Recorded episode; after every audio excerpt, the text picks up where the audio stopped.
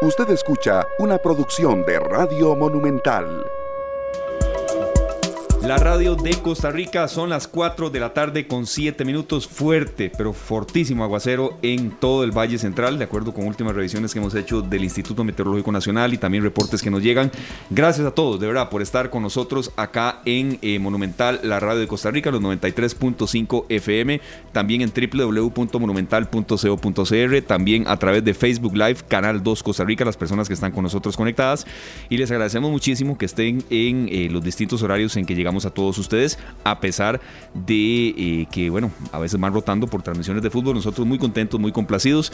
Y eh, bueno, Luzania Víquez, Sergio Castro, Glenn Montero en la cabina de controles y un servidor Esteban Arón Esparici, muy contentos de estar con ustedes en un programa eh, de verdad que hemos preparado con mucho cariño, con mucho contenido y no dejando de lado la celebración que es hoy, 9 de septiembre, Día del Niño. No vamos a hacer aquí, a ver, entrevistas o yo podría decirlo así, serio, y ya, ya, ya le dejo a usted también el uso de la palabra, eh, un uso del micrófono como para desaprovechar el tiempo en el que sea básicamente, eh, bueno, recuerdos o entrevistas que no aporten, y eso es lo que queremos, precisamente eh, tener dos invitados que nos den mucha luz en este tema y que sobre todo cuando entendemos que la niñez es el futuro, creo que no solamente es decirlo, sino también practicarlo. Saludos, don Sergio, bienvenido. Buenas tardes, Esteban, gracias. buenas tardes a Glenn Montero y que está en Control Master, y a todos los que nos acompañan en Radio Monumental, la Radio Costa Rica y Canal 2 Costa Rica también en Facebook. Eh, pues sí, Esteban, tenemos que aprovechar el tiempo y tenemos que hacer un uso pues extraordinario de los recursos. Creo que es una, una opción que tenemos, ¿verdad?, de cómo lograr magnificar eh, el espacio al aire, que es muy importante. Totalmente, así es.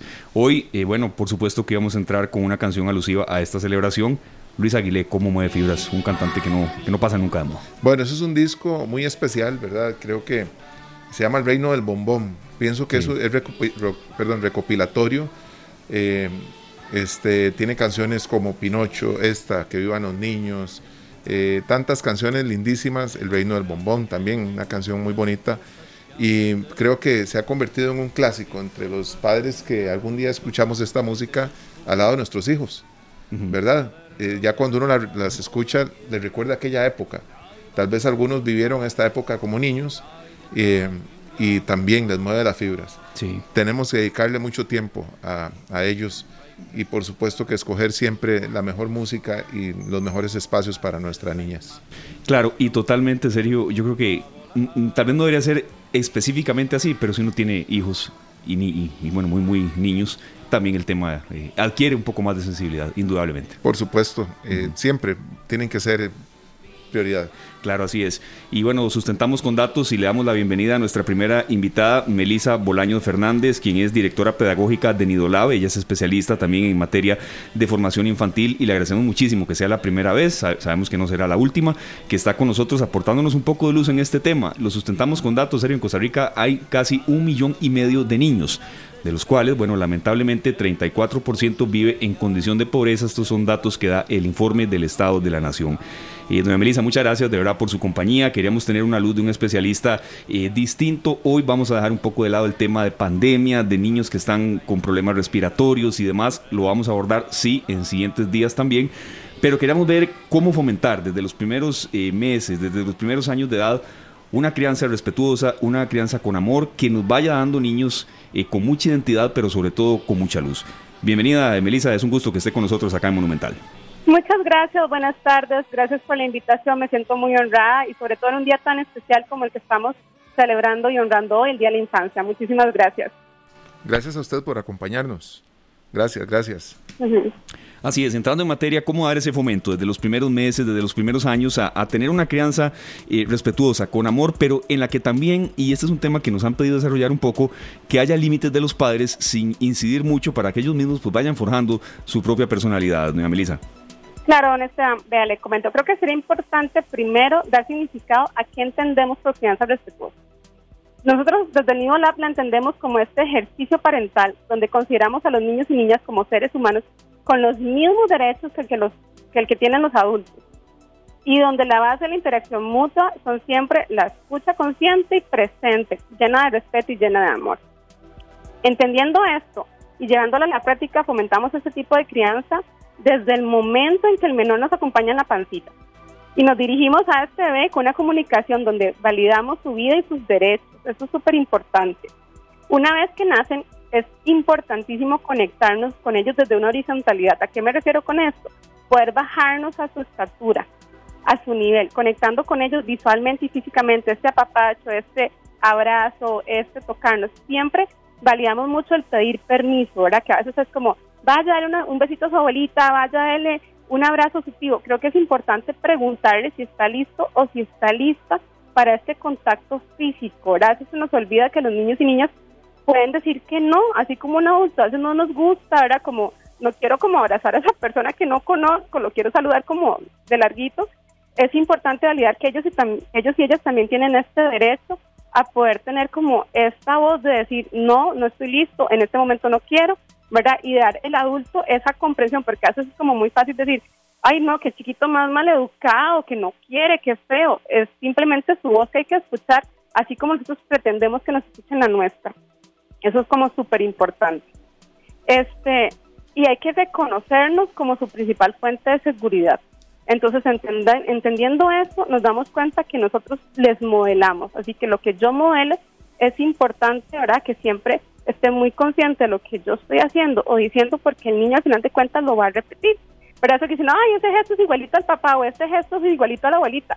El niño realmente está copiando patrones para entender cómo se va a desenvolver a nivel social pues en este mundo que llegó a vivir, ¿verdad? Que para él y para ella lo están conociendo. Nosotros ustedes como, ah, bueno, si eso es un carro que sonó, ellos ese sonido apenas lo están descubriendo. Es importante, ¿verdad? Validar que ellos están recién llegando.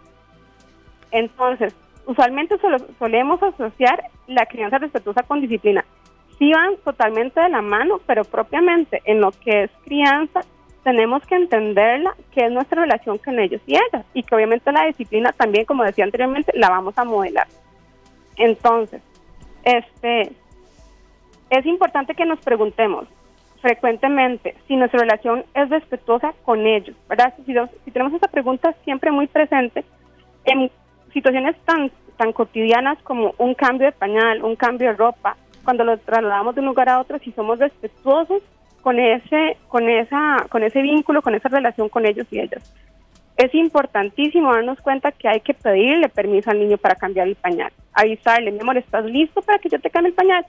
Me lo permites porque estoy haciendo una invasión de su cuerpo, es algo sumamente íntimo, es algo sumamente importante, ¿verdad? Que el niño nos permita, ¿verdad? Que le bajemos el pantaloncito, que le digamos, mi amor, te voy a abrir el, el pañal, toca la toallita, está fría, te voy a limpiar, te voy a poner cremita, porque es un momento muy muy íntimo. Eso es verdad, como que los agarramos, están en el suelo jugando y los simplemente los trasladamos y los montamos al auto y el chico ni siquiera se dio cuenta de en qué momento pasó de la sala al carro.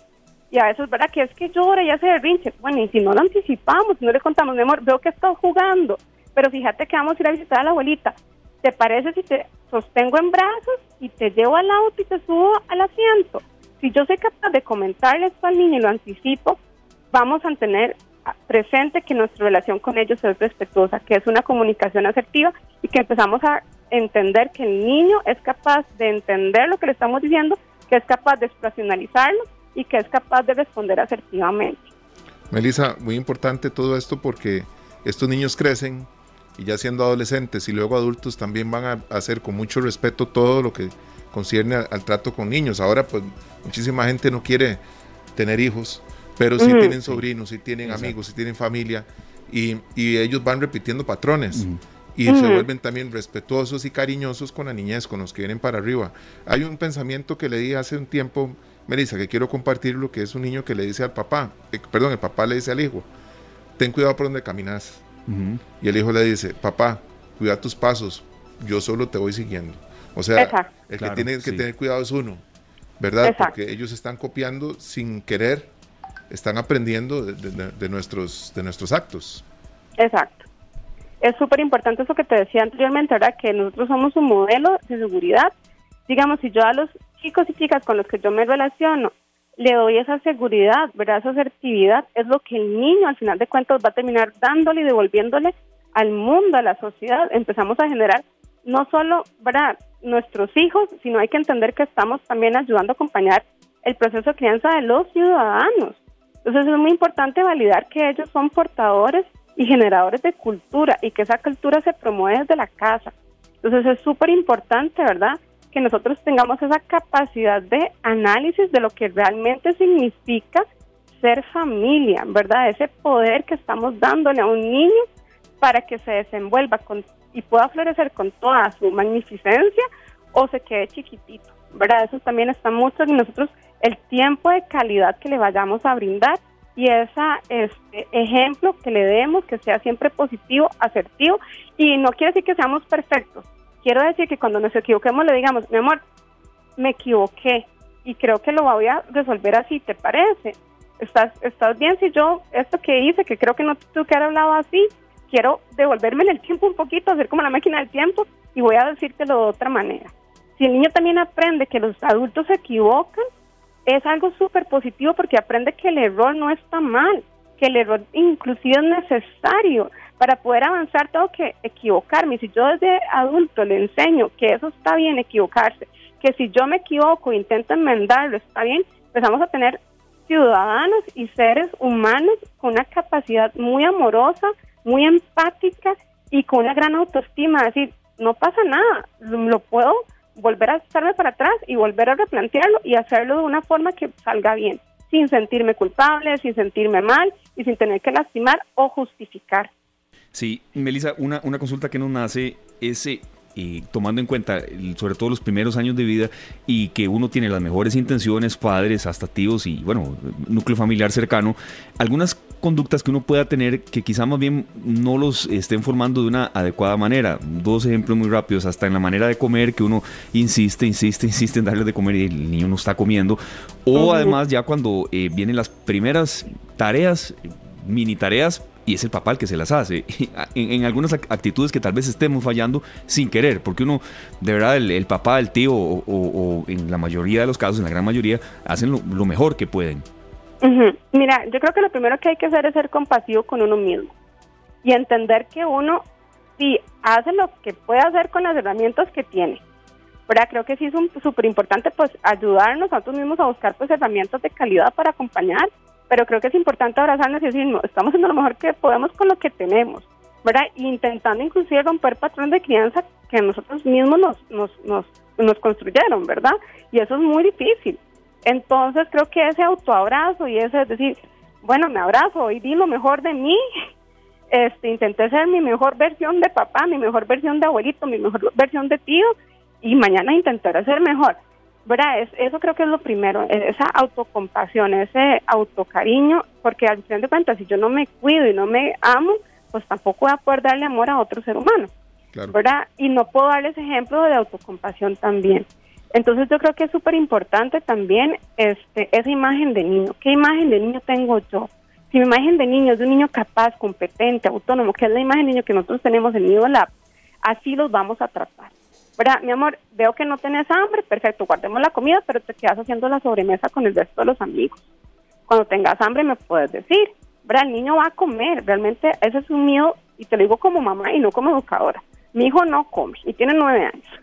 Y yo todavía sufro por eso. Y yo, recuerdo, una nutricionista me dice, Melissa, él no se va a morir de hambre, él cuando tenga hambre va a comer, lo que hay que ayudarles a hacer esta rutina, que conozca el horario bien definido de su cuerpo, ¿verdad? que a, él le da hambre a las tres, no le da hambre a la una. Entonces, ¿verdad? Que también hay como que ser flexibles en ciertos momentos y saber que el chiquito de verdad no se va a morir de hambre. Y si tenemos una mirada de niño capaz y competente, igual, ¿verdad? Si tiene una tarea en la escuela, confiar en que la va a hacer. Y al de cuentas, creo que es un tema que, y que también ha sido construido nosotros cuando éramos niños y que tal vez no sanamos. Y es decir, ¿para qué los chicos hacen exámenes o para qué hacen tareas? ¿Es realmente importante la nota o es realmente importante que aprenda? Si yo a él le permito que haga su tarea y si le fue bien, pues perfecto, siempre va a poder investigar un poco más sobre el tema. Y si le fue mal, pues mi amor, creo que hay que reforzar este conocimiento, pero que lo vea desde la dicha de aprender y de conocer, no desde la desdicha que me tengo que sentar en un escritorio hacer una tarea. Y que no sea un castigo. Hacer, hacer, las tareas más bien es algo cotidiano, normal y hasta puede ser bonito salir adelante y terminar ese día de clases con esto. Y Melissa, ya para ir cerrando nosotros, eh, qué importante es cuando ya vemos a nuestros hijos grandes y encontramos en ellos una respuesta a todo el amor y el respeto que pudimos inculcarles. Exacto, exacto. Es maravilloso, digamos, este, cuando uno ha tenido como un proceso de crianza respetuosa o ha dado todo su mayor esfuerzo, ¿verdad?, para poder desarrollarlo y ver cuando los chicos, obviamente es importante ir entendiendo en qué etapa de desarrollo se encuentran los niños y niñas para saber que también qué les vamos pidiendo o qué son capaces ellos de irnos dando, porque a veces esperamos algo a lo que ellos aún no están para ese momento. Entonces, verá, cuando ya el chico es capaz de autorregularse, cuando ya el chico es capaz de respirar profundo y decir, en este momento no estoy listo, denme un tiempo para poder darles una respuesta porque estoy muy enojado o se cayó mi amigo y me sentí mal por él y lo quise ayudar.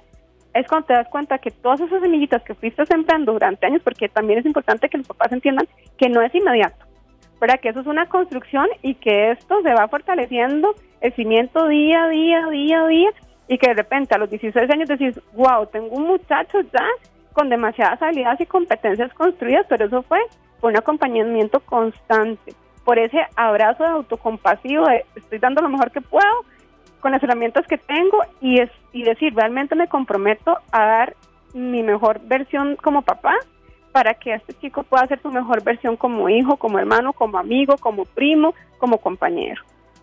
Perfecto, bueno, Melissa, muchas gracias. Acá en esta tarde ganamos una especialista más. Eh, gracias muchas gracias por su tiempo. Y, por último, ¿qué ofrece Nidolab entonces, este sistema educativo que, que usted dirige y, y, que también, bueno, nos dio luz para tener este análisis hoy 9 de septiembre? Muchas gracias. Bueno, te cuento, Nido es un laboratorio de aprendizaje, es un preescolar. Tenemos chicos de, meses a seis añitos, estamos acreditados por el MED, nos ubicamos en Tibás y de hecho nuestra política va mucho con la, con la este, parte de crianza respetuosa, acompañamiento a las familias, un aprendizaje basado en las escuelas municipales de Reggio Emilia Italia y todo lo que tiene que ver con la neurociencia y todo lo que hemos ido aprendiendo en este proceso que es muy asertivo para con la educación. Entender cómo funciona el cerebro del niño para poder darle herramientas asertivas para que vaya desarrollándose y pueda florecer en su máximo esplendor, en su primera infancia. Perfecto, Melissa. Muchísimas gracias. Ya vamos a compartir la información de contacto y la página de ustedes en nuestra publicación de Canal 2 Costa Rica. Feliz tarde. Muchísimas gracias por brindarme este espacio y poder compartir con ustedes esta tarde tan linda de la infancia. Igualmente, muchísimas gracias. Un gran abrazo a la distancia. Hasta luego. Igual, gracias. Gracias. Igual para Melisa Bolaño Fernández, directora pedagógica de Nidolab y quien es especialista en formación infantil. Bueno, una luz distinta que nos dio. Dejamos un poco el tema de salud de lado por hoy, pero sí lo vamos a retomar. Pero creo que también es bueno saber qué límites debemos poner, serio, y qué límites también nosotros mismos, cuando estamos en la creencia de los hijos, eh, ponernos, porque no es nada fácil. Sí, y muchas veces nos preguntamos, Esteban, eh, ¿por qué este muchacho ya cuando están grandes me habla así? o porque ya aún después dejando la adolescencia se convierte en adultos y la relación no es cercana y tal vez nosotros no fuimos muy cercanos tampoco. Claro, claro. Marcamos una diferencia de tu papá, vos no haces caso porque yo soy el que mando y ese tipo de, relación de, de, poder, ¿verdad? Porque es una relación en la que uno impone cierta fuerza y una distancia que, lo que hace es intimidar a los niños. Se refleja cuando la relación entre niños y padres es tensa. Ah, sí, se, generó algo tenso. sí, sí. Y, bueno, y es, es un poco lo que queríamos en esta entrevista, ver de qué manera podemos lograr no solo que no sea tensa, sino que sea de la mejor manera, aunque digamos de un 100% cordial a veces no se puede ser, y eso también hay que tomarlo en cuenta. Les agradecemos a todos, eh, de verdad el respeto con que han comentado este tema, y antes de que usted nos presente un poco de música, porque siempre en materia de niñez la música está muy presente, y en materia de mensajes, eh, la canción, por ejemplo, No Basta de Franco de Vita, por acá nos la están recordando, tienen toda la razón y les agradecemos de verdad el aporte que nos están dando. Y cierro con Jorge Gómez Valverde, jamás se puede ser un tirano, pero hay que poner límites. Si uno le pide el permiso al niño en todo en la adolescencia se puede volcar. Claro ejemplo es lo que hay hoy en día cuando desobedecen y respeten a los papás porque se consintieron de sobremanera. Tiene razón, Jorge. Bueno, así, quizá un poco drástico, pero tiene toda la razón. Vamos a tener que seguir acompañándonos de profesionales, Esteban. Para eso nos acompañaba hoy eh, Melisa Bolaños Fernández de Nidolab para hacernos un croquis por donde podemos irnos por un camino más seguro con la niñez. Así es que vamos a continuar con esta canción que se llama Girasol. Esto es de eh, una agrupación que se llama La Escafandra, dedicado a los niños y a las niñas en este día. Las 4.35 de esta tarde, pues tenemos ahí a José María Napoleón, este gran artista mexicano que nos ha acompañado con esta canción muchas veces y nunca está de más escuchar algo que nos motive a tratar de ser felices, Esteban, a no escatimar en, en ese en ese esfuerzo. Sí, que mueva fibras. La música, vea, la definición más práctica de la música es el arte de los sonidos. La aprendí en la escuela y nunca se me olvida, pero es el arte también de que uno se motive, eh, se inyecte, que si está contento esté más contento, que si está triste, bueno, trate de salir, exacto, trate de salir y este, este tipo de canciones en, una jornada tan, en, un momento tal vez tan convulso como el de ahora, y no me refiero de verdad al, tema de la selección nacional, que a alguna gente le, le golpea más que a otra, sí, pero no, no es esencialmente sobre eso. Creo que la música ha sido como, como un acicate para tratar de estar un poco mejor todos. Y, en esta tarde, no todo el contenido, por supuesto, pero sí le dedicamos un, un, fragmento muy, muy seleccionado. Bueno, esta canción esperemos que a muchos les guste. De verdad que nos mueve las fibras, nos toca siempre que la escuchamos y deseamos siempre que la música que compartimos con ustedes les agrade. Eh, y para eso también siempre tenemos buenas noticias y un momento para pensar en muchas posibilidades más, Esteban. Así es, las buenas noticias siempre están presentes en esta tarde abrimos espacio cuando se pueda. Este no es un programa totalmente de corte positivo. Analizamos la realidad, la desmenuzamos y cuando son temas muy densos tratamos también de tener a los mejores especialistas. Pero el bloque de buenas noticias siempre está presente acá en esta tarde y lo presentamos a esta hora 4 con 36 minutos.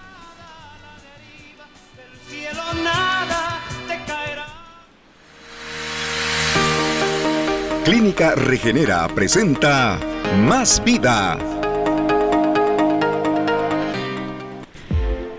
Y nos vamos hasta San Ramón. Allá están nuestros buenos amigos de la Clínica Regenera. Hoy le toca el turno al doctor Eloy Chacón Delgado. Él es médico y cirujano de la Clínica Regenera.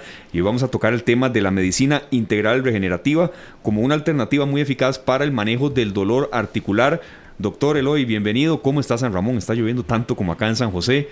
Y bueno, eh, vamos a tocar este tema que sabemos que le ayudará a mucha gente a manejar el dolor articular que en ocasiones de verdad a veces nos saca de quicio y cuesta controlarlo. Bienvenido, doctor. Hola, muchas gracias. Buenas tardes. Buenas tardes, doctor. Eh, sí, bueno, eh, patados por agua. También realmente sí, sí, ha estado fuerte, ha estado fuerte. Venía de Heredia y, y, y sí, realmente mucha agua.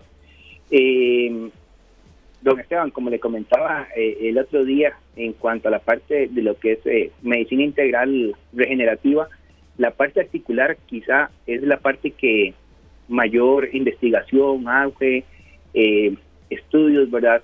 Se, ha trabajado. en otras entregas, como ha explicado la doctora Leitón, su uso es muy amplio, pero lo que es la parte específicamente articular plantea o da solución a una serie de situaciones que anteriormente pues eh, se, manejaban tal vez de una forma un poco más eh, agresivas porque de ahí no eran no eran o no existían ese tipo de opciones verdad para manejarlas.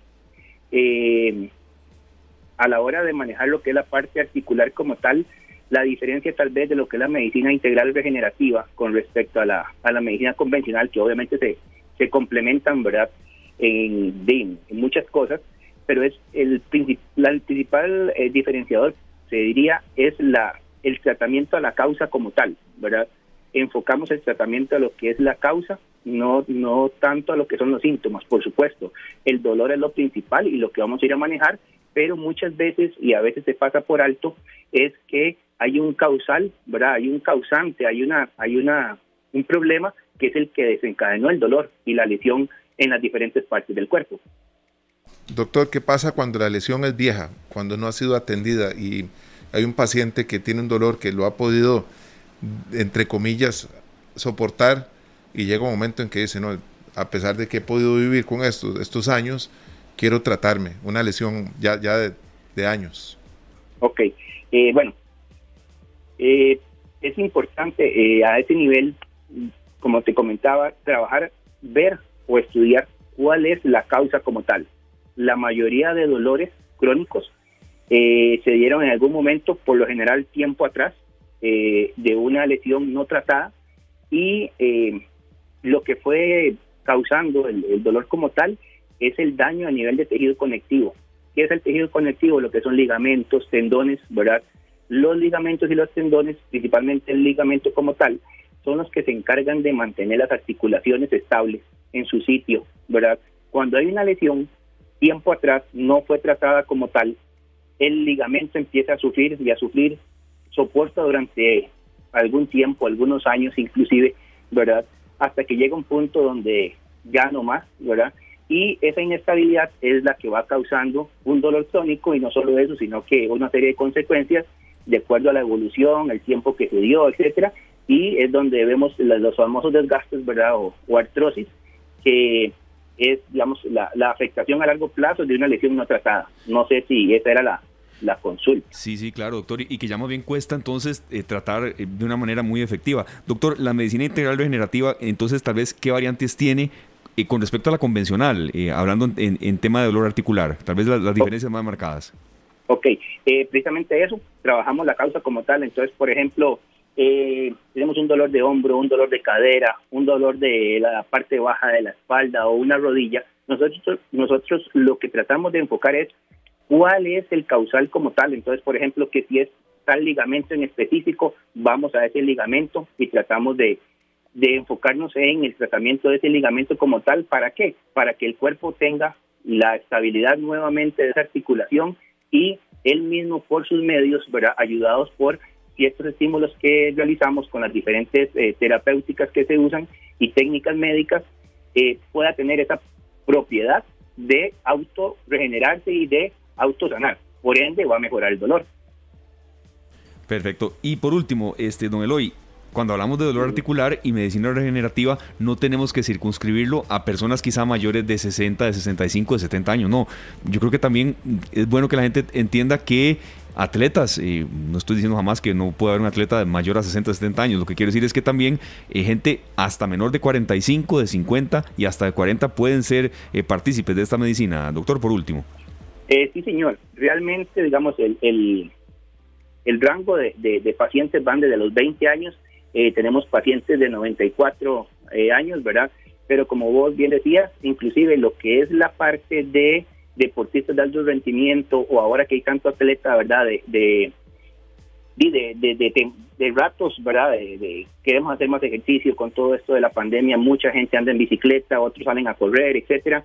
Entonces se dan una serie de situaciones que eh, no son solo de gente adulta mayor, sino que día, eh, abarca un público más joven y realmente tienen todavía una evolución muchísimo más favorable y muchísimo más rápido que aquellas personas que han dejado una lesión por 20, 30, 40 años o más. Perfecto. Doctor, muchísimas gracias. Eh, ya copiamos acá en, nuestra transmisión en Canal 2 Costa Rica la información de la clínica Regenera para que eh, nuestros amigos oyentes puedan contactarles y agendar una cita, porque es muy importante atender todo este tipo de lesiones.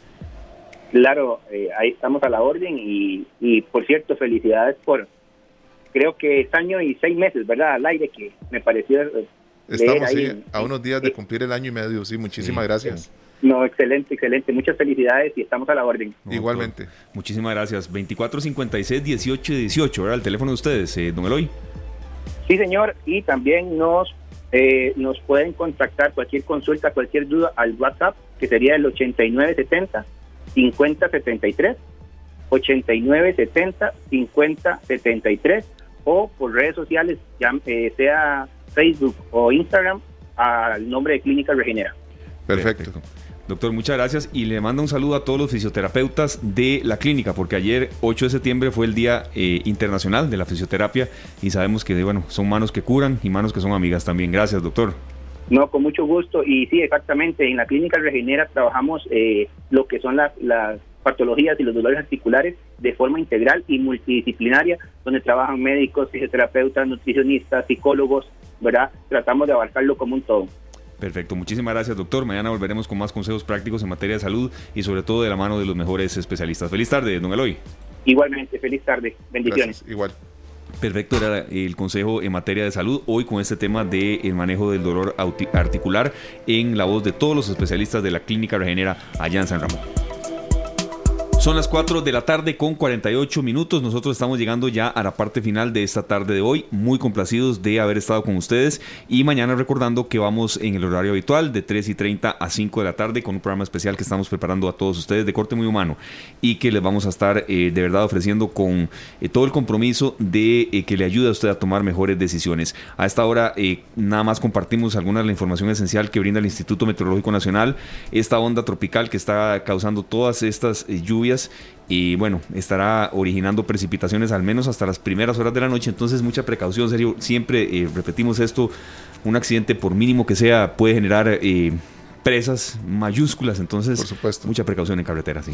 Claro que sí, Esteban, y, y mucha paciencia. Sí, La lluvia está, cuando no está lloviendo, en, en tu pueblo está lloviendo de camino, ya en la, en la pista, donde sea. Totalmente. Y son lluvias fuertes, ¿verdad? Serio, hoy tomé y, y tomé el consejo suyo, vea, eh, llegué aquí hora y media antes de lo que de, iniciar el programa y de lo que tenía que hacer, pero yo pensé, no, aquí va a llover así, estaba en la zona de San Pedro de Montes de Oca y uno veía, no, esto va, a ser un aguacero que va a estar absolutamente eh, toda la tarde. Entonces digo yo, no, vámonos de una vez y lo que usted decía, serio, mejor planificar porque manejar así a veces eh, implica llegar tarde a donde uno vaya. Por supuesto, Esteban. Bueno, saludos a nuestros amigos que se reportaron vía Facebook, Cristian Villegas, a don Marcus Mocia, también tenemos a Violeta Castro Sullivan ahí, mi hermana, a don Pablo Alfaro, dice que estamos haciendo spam, no sé de qué, bueno. No. Eh, se dice el Día del Niño, es el Día del Niño y ojalá sí, sí, sí. todos los días podamos dedicarles música y espacios, ¿verdad? No, yo entendí bien lo que, lo que él estaba diciendo. Eso que dijo él fue a otro amigo en Facebook Live que estaba atacando que por qué tocamos el tema de la niñez y que, y que Sí. y casi que estaba llamando a una revolución. Entonces, más bien él, digamos Lo que... estaba regañando a él. Exacto. Bueno, regañémoslo Sí, entonces no, no, todos. bien, de muchas Y- gracias. Y, y a la persona que también hizo todos esos comentarios de aquí los valoramos y Claro los, y que los sí. leemos. Así Bueno, es. Esteban, ¿sabes qué es? Sí, señor, ¿qué es? Es la hora, dice una amiga desde Brasil. ¿Ah? Y, y con esta nos despedimos, recordándole siempre, amemos a los niños, que no solo este día sea especial para ellos, que los abracemos y que los eduquemos con mucho cariño y mucho respeto. Muchísimas gracias a todos ustedes, a Glenn Montero en la cabina de controles que nos ayudó. Y bueno, nosotros nos vemos y nos escuchamos mañana, 3 de la tarde con 30 minutos. Este programa fue una producción de Radio Monumental.